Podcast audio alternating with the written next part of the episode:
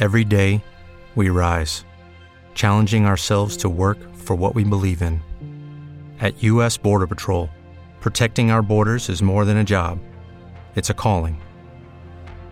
Agents answer the call, working together to keep our country and communities safe. If you are ready for a new mission, join U.S. Border Patrol and go beyond. Learn more at cbp.gov/careers. Globero amateur profesional, todos en grupeta en Biciescapa Podcast. Biciescapa Podcast. Esta semana en el taller. Aquí en el taller ya estamos, ¿eh? rodeado de utensilios técnicos ¿eh? para sacarlo mejor a nuestro rendimiento y tenemos que saludar a la persona que más sabe ¿eh? de Biciescapa en ese aspecto, que es eh, Jordi Vigo, que ya está por aquí porque llega el frío. Eh, bueno, aún no del todo, pero está cerquita, o ese momento en el que te confías encima de la bici, el constipadito, ¿eh? por lo tanto hoy vamos a dar consejos sobre la ropa a utilizar en invierno o en ahora que bajan un poquito las temperaturas para poder seguir haciendo nuestras salidas ciclistas de la mejor manera posible sin problemas. Jordi, ¿qué tal? Muy buenas, ¿cómo estás? Buenas, antes, antes estás pasado ¿eh? con el cumplido, el que más sabe, bueno, miramos de, de estar al día de todo, pero por suerte aquí eh, en mi tienda sí. tenemos compañeros de mucho nivel también. Sí, sí, no, no, un saludo para todos. Para, un- para- para- no tengo, vamos, por supuesto, ¿eh? ninguna duda de los grandes expertos, pero como yo, Jordi, tampoco conozco al resto, para mí eres el que más sabe. o sea, eso seguro. ¿eh? Eso, eso seguro. Por eliminación, no, pero bromas aparte, es verdad que, oye, la gente lo dice, oye, sí que sabe Jordi y tal, no sé qué, es la verdad, o sea, las cosas como son. Bueno, peloteos aparte, eh, que es verdad que aunque no hace frío aún, por lo menos aquí donde estamos Jordi, Jordi y yo, en, Cataluña. De hecho, creo que han subido las temperaturas incluso un poquito en este mes de, septiembre, aunque hace estos días así un poco tapados. Es verdad que en el ciclismo, a la que baja un poquito la temperatura, ostras, el invierno yo siempre digo que llega un poco antes, ¿verdad, Jordi? Por, por aquello de abrigarse, los descensos y tal, siempre vamos un poquito por delante. Y yo creo que es un día perfecto para tratar este, este tema. Y la, la primera pregunta es muy clara. ¿Tú eres de los que te pones mil capas encima de la bici o, era- o eres de los superhombres que siguen con el maillot de manga corta en- también cuando va en bici y baja las temperaturas? Eh, y te voy a preguntar, ¿cuál es nuestro principal objetivo? Eh, si mantener eh, la temperatura del cuerpo adecuada, pero sin pasarnos después también para tampoco pasar mucha calor. Es, es todo un mundo este de la ropa, ¿eh? Sí, sí, sí, sí, perdón. Como ya dije anteriormente en, en otro podcast que hablamos de ropa Sí. también, no sé si te acuerdas, el, Sí. el vestirse encima de la bici es un arte. Y no lo digo para hacerse unas fotos en Instagram, lo digo para ir siempre cómodo tanto en frío como en calor encima de la bici. O sea, es Sí, sí. cuestión de tiempo también saberlo y tener un buen armario con de todo un poquito, ¿eh? Por desgracia, en la bici yo siempre lo digo, me gasto más dinero en ropa de bici que en ropa de calle. Totalmente. Por la multitud que de, de es- opciones que tienes. Es, es Ah, una gran y- verdad esa, ¿eh? La, la que No, acabas no, de y decir. aparte es lo que te digo, hablamos cuando hablamos de invierno puro utilizaremos un material, pero ahora en otoño, primavera, Claro. eh, no hace calor de verano, Está- podemos estar a unos 10, 12 grados, que no es frío, pero ya no es calor. No. Y sí que muchas veces utilizaremos otro tipo de ropa que a lo mejor no utilizamos en invierno, ¿vale? Pero bueno, Claro, lo vamos claro. destapando durante el podcast. Vale, vamos a, a destaparlo, como tú, como tú dices. ¿Cómo deberíamos vestirnos para salir en bici, si quieres, otoño o invierno, dependiendo un poco? ¿Cómo nos deberíamos de vestir, Jordi? Bueno, al final, eh, eh, claro, a día de hoy, en septiembre, aún hace un poco de calor de, de verano, ¿no? Mm. Pero sí que cuando es más se acerca a finales de septiembre, pues sí que es normal que, sobre todo la gente que sale temprano, pues saca con el mismo maillot de, de verano, pero con una camiseta fina debajo del maillot y unos manguitos, ¿no? Que luego al final, a la medida que va pasando el día, pues te los vas sacando, que son eh, los manguitos son prendas ligeras que te las puedes guardar a la espalda y sigues durante el día, ¿no? O a veces salir con un chaleco muy fino de plástico, típico chaleco que tenemos, ¿no? Que es, es- es plástico, que, que te queda compacto en la espalda. Pues esta sería una opción. Y a medida que va pasando, pues que si vamos llegando a las eh, meses más invernales, como puede ser diciembre, enero, claro, a partir de aquí ya cambias la camiseta interior de fina a pues, que sea un poco más gruesa, que si en vez de llevar maillot de verano, que es el típico de verano, ¿eh? el, el que todos conocemos de licra, ya pasamos a un maillot largo con un pelín de felpa dentro para dar un poco más de calidez. O sea, la verdad es que el- el- la- las posibilidades dentro de- de- del equipamiento de invierno es que son múltiples, son múltiples Claro. y no una chaqueta muy gruesa nos permite ir en, los meses que estaba comentando, en septiembre, octubre. Como te compras una chaqueta de Gore-Tex afelpada por dentro, eh, en octubre, noviembre estás cocinándote champiñones dentro. sí, sí, no, no, no te rías. No, no, pero es que me ha hecho gracia la expresión porque yo creo que todos hemos pasado por situaciones un poco esperpénticas con el tema de la ropa, ¿no? De no saber al principio no, no, o no ir adecuadamente. Y, para mí lo peor que hay es eh, pasarse en ese aspecto. Eh, eh, vamos en bici, ir pesado ¿no? o no ir a gusto. Vamos, nuestros oyentes son ciclistas, lo saben igual que nosotros, pero es una de esas sensaciones malas. Te voy haciendo preguntas concretas, Jordi. chaqueta, chaleco, chubasquero. todo. Mejor calidad que cantidad, quizá, cuando seleccionamos este tipo de prendas. Bueno, un poco como he dicho antes, ¿no? Todo depende de la temperatura. ¿Vale? Para mí el chaleco es una prenda súper polivalente, súper polivalente. Ya que los podemos encontrar de diferentes materiales, como he dicho antes, en uno de plástico será el más fino que lo podemos utilizar hasta en verano cuando vamos a hacer Pirineos, eso que subes un puerto sudado, llegas arriba sudado, pero luego bajas y no hace tampoco mucho calor porque a esas alturas y cuando bajas, a lo mejor estás 10, 15 kilómetros bajando, que puede estar tranquilamente media hora, 20 minutos sin pedalear, claro, si con un chaleco miramos de que el sudor con el aire no, no, no, no se impacte en el cuerpo y no pasemos tanto frío, ¿no? Que a veces eso puede pasar. Un típico resfriado de, verano suceden por estos temas. Y luego, sobre todo, a mí el chaleco es una prenda que voy a empezar a utilizar en breves. ¿Por qué? Porque lo que he explicado al principio, da mucha polivalencia, ¿vale? Ya que es una, una prenda que podemos llevar encima de un maillot fino o grueso, ¿vale? Es ligero, con lo que lo podemos llevar abierto para refrigerar mejor, o sea, lo típico, ¿no? Sales a primera hora, estás subiendo un puerto, pues antes de que nos empiece a dar aquella puntita de calor, nos abrimos, ¿vale? El chaleco va volando y casi ni lo notamos que lo llevamos. Y lo típico, vuelve la bajada, te lo vuelves a cerrar y como aún vas caliente del cuerpo, el mismo chaleco nos hace como de, bolsa que nos mantiene el calor, ¿no? Y no pasamos frío. Y yo ya digo, es una prenda que recomiendo tener al menos un par de chalecos, uno más fino y uno más grueso, porque le vamos a dar un uso brutal durante todo el año. ¿Vale? Mm. Y luego también... ¿Tú vas con chubasquero? Acaba, acaba, acaba, Jordi. Mm, pues, bueno, lo que te decía, luego el, tenemos la ventaja que el chaleco, si nos sobra, lo podemos guardar, compactar y en el bolsillo trasero. Y es una prenda, pues es lo que digo, súper paliente. Lo que me decías tú del chubasquero, chubasquero típico. Sí, es que yo no soy muy fan ¿eh? del chubasquero, por eso te lo digo. O sea, por eso el problema del chubasquero es que eh, al llevar manga larga, depende en qué época, pues. Uh, a, mí personalmente, eh, que eso también, ojo, eh, a nivel de gustos, colores, o de siempre, ¿no? Pero lo que yo llevo años que voy probando y me ha funcionado es, eh, así como prenda polivalente, ese chaleco, porque lo que comentaba, el, chubasquero, mm. ser manga muy larga, pues a veces nos sobra y, dices, estoy subiendo, pero es que ni abierto me puedo sacar el calor. ¿Vale? Luego te lo tienes que sacar, ponerte la espalda, ocupa más porque lleva mangas, y no le puedes dar tampoco tanta polivalencia. Imagínate que en invierno te pones una chaqueta gruesa de invierno y necesitas ponerte una pequeña capa más.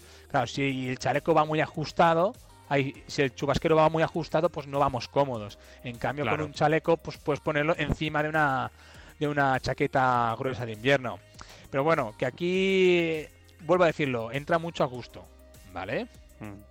Pero sí que es verdad que, por ejemplo, los chubasqueros, Jordi, cuando se ven los profesionales, es completamente diferente. ¿no? O sea, es que claro, porque ellos se los ponen y, y porque les está cayendo encima la del pulpo y luego si les sobra pues lo cogen y se lo dan al del coche. Tú, eso no lo puedes hacer. Exactamente. el cacharro de kilo y pico en la espalda. Claro, yo es que por eso digo que el chubasquero, este es un debate que a veces tengo yo también con mis amigos, ¿no? Pero que, que no es para mí práctico, demasiado práctico para el cicloturista, ¿eh? medio, para que nos entendamos, ¿no? Eh, y por eso esto que, comentabas y decías me parece muy adecuado. Bueno, las manos, otro tema también delicado, ¿eh? Es un tema también que cuando empieza a hacer frío, lluvia, tal, si no van bien protegidas, podemos tener problemas y sobre todo, lo que es peor, ¿no? Falta de sensibilidad con el, con el freno.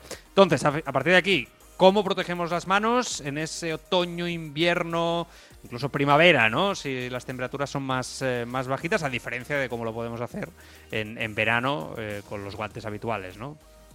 Sí, me, gustaría destacar que sobre todo eh, en carretera es un arte el tema de las manos porque en carretera es donde más frío se pasa. Bajando en invierno es horroroso. Puedes llegar a, plantearte dejar de ir en bici porque no, al no pedalear en bajadas, porque la carretera está húmeda, por lo que sea, pues claro, el cuerpo te baja de pulsaciones y encima donde menos sangre llega caliente es en las manos y en los pies, con lo que es un arte, ¿vale? Yo donde más, eh, eh, digamos, más, más, posibilidades de, guantes tengo en mi casa es en invierno. En, en, verano es fácil, unos de corto y fuera. a la que empezamos en primavera, guante fino con membrana Winstopper y luego tengo otro el mismo guante con Winstopper pero afelpado o a veces tengo un soto guante que pongo en el guante fino de Winstopper debajo, ¿vale? Ah, ¿Por qué? Porque es lo típico, ¿no? Sales a primera hora de, la mañana, 3 grados, hace frío, hace frío de narices, pero luego depende de dónde vas, que si vas a la costa, que si alargas y sale el sol, pues esos guantes de invierno que llevabas para, para ir a dar de comer a los pingüinos, pues no te sirven, ¿no? ¿Por qué? Porque te queman las manos. Pues ahí está la ventaja de llevar un sotoguante, dos capas, ¿no? Una, una capa fina, pues que te permite sacar la capa interior del guante, ir con la exterior o, más fácil aún, sacarte el exterior y con el fino de dentro. Con lo que tienes esta posibilidad. Pero eso no significa que siempre nos tenga que ir bien así, ¿vale? Porque si es un día de mucho frío y va a hacer frío todo el día, pues ya vas directamente con un guante grueso de invierno.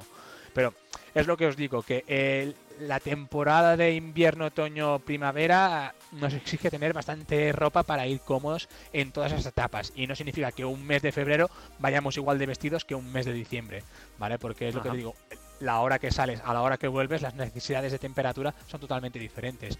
Y a veces, pues llevar más capas, ¿vale? Ir con tres capas en el cuerpo y dos capas en, en las manos, pues te permite eso de ir siempre con una temperatura de confort muy buena. Mm, para mí, insisto, ¿eh? el tema de las manos, básico. Más cositas. Eh, ¿Culot largo o culot corto? Ya te avanzo que yo, culot largo, muy incómodo para mí, no me gusta nada lo de siempre, ¿vale? Depende de la temperatura.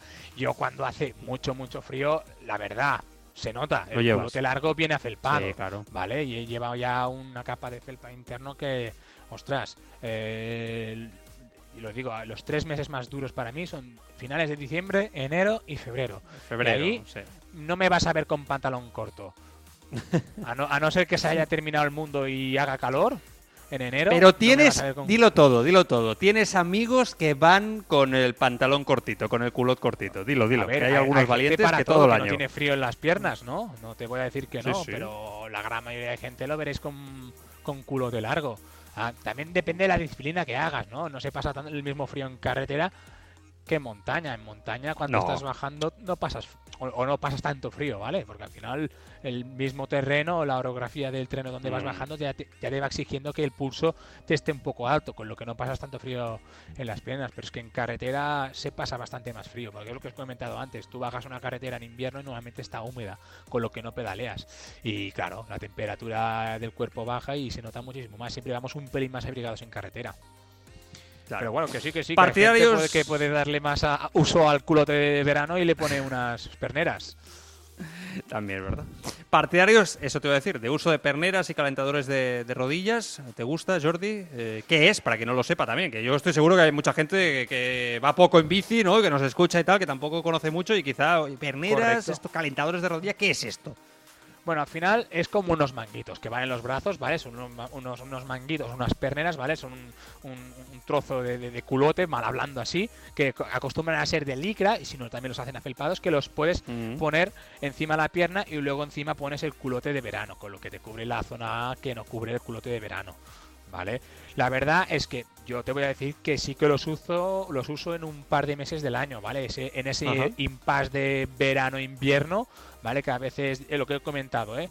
Sales que hace frío, pero vuelves que hace calor, pues bueno, la pernera te permite que si cuando vuelves hace mucho calor, sacarte la pernera y guardártela a la espalda, ¿vale? Igual que el manguito, igual que la rodillera. Hay gente que dice, no, es que prefiero llevar rodillera, pues te queda que te queda descubierto lo que es del tobillo al gemelo y ya está. Si no pasas frío por ahí, pues también es una opción. O sea, esto va muy a gusto de, de la persona. Muy bien. Eh, hay una práctica, ¿eh? Yo estoy, yo supongo, bueno, eh, supongo no, sé que lo sabes, eh, cada vez también más extendida, que es el ponerse las mallas largas debajo del culot corto, ¿no? poco extraño, pero bueno, esto hay gente que lo hace. bueno, digamos que es como una manera e-, económica de transformar una prenda de verano en invierno. pero bueno, para mí esto tiene unos inconvenientes muy importantes. eh, desgastamos mucho más la ropa de verano, ¿vale? Con lo que Claro. al final habrá que cambiarlo antes. Y bueno, la transpirabilidad no es la misma, porque claro, no está diseñado para ir de esa manera. No. Y la comodidad, obviamente, tampoco, debido a que le ponemos una capa encima de la badana y nos complica la transpirabilidad de la zona genital. Con lo que ahí pueden salir el tema de las ro- los roces, las ampollas. claro. Bueno, yo no lo recomiendo para nada, que bueno, que la gente lo puede probar. Es como lo que hablamos hace tiempo, ¿no? Ir, y- y- ir con culote y, y calzoncillos Sí. No tiene mucho sentido por, por lo que dijimos. Pues esto para mí me parece lo mismo, pero bueno, que cada uno haga lo que crea o lo que vaya bien. Como ya dijimos en su día, es de globero total esto, ¿eh? O sea, lo de ir con calzoncillos, a mí que se pongan como quieran, que es de globero total eso, ¿eh? Pero bueno, como buenos globeros, ¿eh? Vamos a aceptarlo todo, ¿eh, Jordi? Sí, Por sí, supuesto. to- to- todo el mundo hemos empezado yendo en bici y calzoncillos. Exacto, exacto. Bueno, a ver, eh, no te voy a preguntar por qué calzoncillos llevar si en todo caso es invierno, pero sí que te voy a decir, ¿no? Un tema de los pies, que hay poca gente que lo piensa esto. Esto de verdad eh, es un tema que poca gente piensa que los pies se pueden proteger a un poquito más, aparte, aparte de la bota y con los calcetines habituales, tal, en, en invierno, ¿no? ¿no? Del frío. Pues sí, también hay técnicas, Jordi, también hay maneras y hay opciones para proteger más el pie, que como bien decías es una parte muy importante de proteger de- del frío cuando vas en bici. Correcto, sí, sí, tenemos diferentes opciones. Empezaríamos por unos calcetines más gruesos, ¿vale? Que mucha Claro. gente, eh, la, la opción más eh, co- conocida será los, los de na- lana merino, ¿vale? Que dan mucho más calor, ¿vale? Pero para mí lo más importante, más que un, un calcetín grueso, es ais- aislar el pie del exterior, ¿vale? ¿Cómo lo conseguimos? Pues lo más sencillo y económico son las punteras. Las punteras van eh, situadas en la punta de la zapatilla, tapando los agujeros de entrada de refrigeración. ¿Vale? Tapando los agujeros, pues ya por ejemplo en temperaturas de entre 5 o 10 grados, pues ya evitamos de que el pie pase frío. Que ojo, que hay gente que no pasa frío los pies. Yo en mi caso paso mucho frío y ya me verás en breves con puntera, en breves, en unos meses con puntera. Y Muy luego, para los más frioleros, hay el botín, ¿vale? Que es como un calcetín, mal hablando, pero es una funda exterior para todo el zapato que hasta nos puede llegar por encima del tobillo. Normalmente viene con una membrana térmica para aislar del frío y algunas veces hasta del agua. Y algunas veces también lo podemos encontrar afelpado, con lo que conseguimos que el pie nos vaya muy calentito y aislado de las inclemencias exteriores. ¿Vale? Sí. Y luego ya para terminar, pues tendríamos la zapatilla de invierno. Que si queremos, os lo explico un poco más ahora.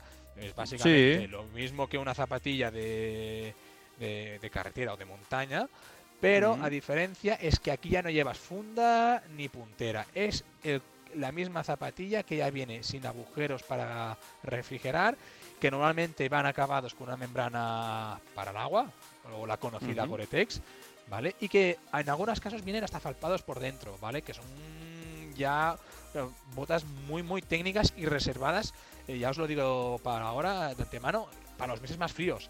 Porque si te equivocas un día y sales con esas zapatillas, puedes llegar a casa sin, uñas, porque están derretido, porque la verdad es que son muy aislantes, ¿vale? Yo, yo eh, en, carretera no, porque entre calcetines y las fundas ya lo tengo bastante bien resuelto. Pero en montaña he pasado muchísimo frío porque a veces en montaña, con la bici de montaña te permite ir con nieve, ¿no? Pero eso también tiene sus desventajas, ¿no? Que en la nieve se te pone Claro. encima la zapatilla y te va calando. Pues decidí comprarme una zapatilla de invierno que sí que son de un coste superior respecto a una zapatilla convencional, pero tiene una ventaja muy importante, que si las cuidas y como solo las utilizas durante dos tres meses, una vez utilizadas las limpias, Te duran mucho, ¿no? te duran muchísimo más. Y la verdad es que a medio plazo te sale más económico. ¿Por qué? Porque el botín, o sea, lo que os he explicado antes del calcetín de invierno para cubrir la zapatilla, normalmente el precio medio os- oscila unos 30, el más económico, que no es habitual encontrarlo, unos 50 euros. 60, 40, 70, vale, 45. Vamos por ahí. ¿Qué pasa? En montaña, los botines estos, pues por el barro, por el roce con las piedras, Sí. escalar, descalar, irse por el suelo, esas fundas, raro es que te aguanten más de un año.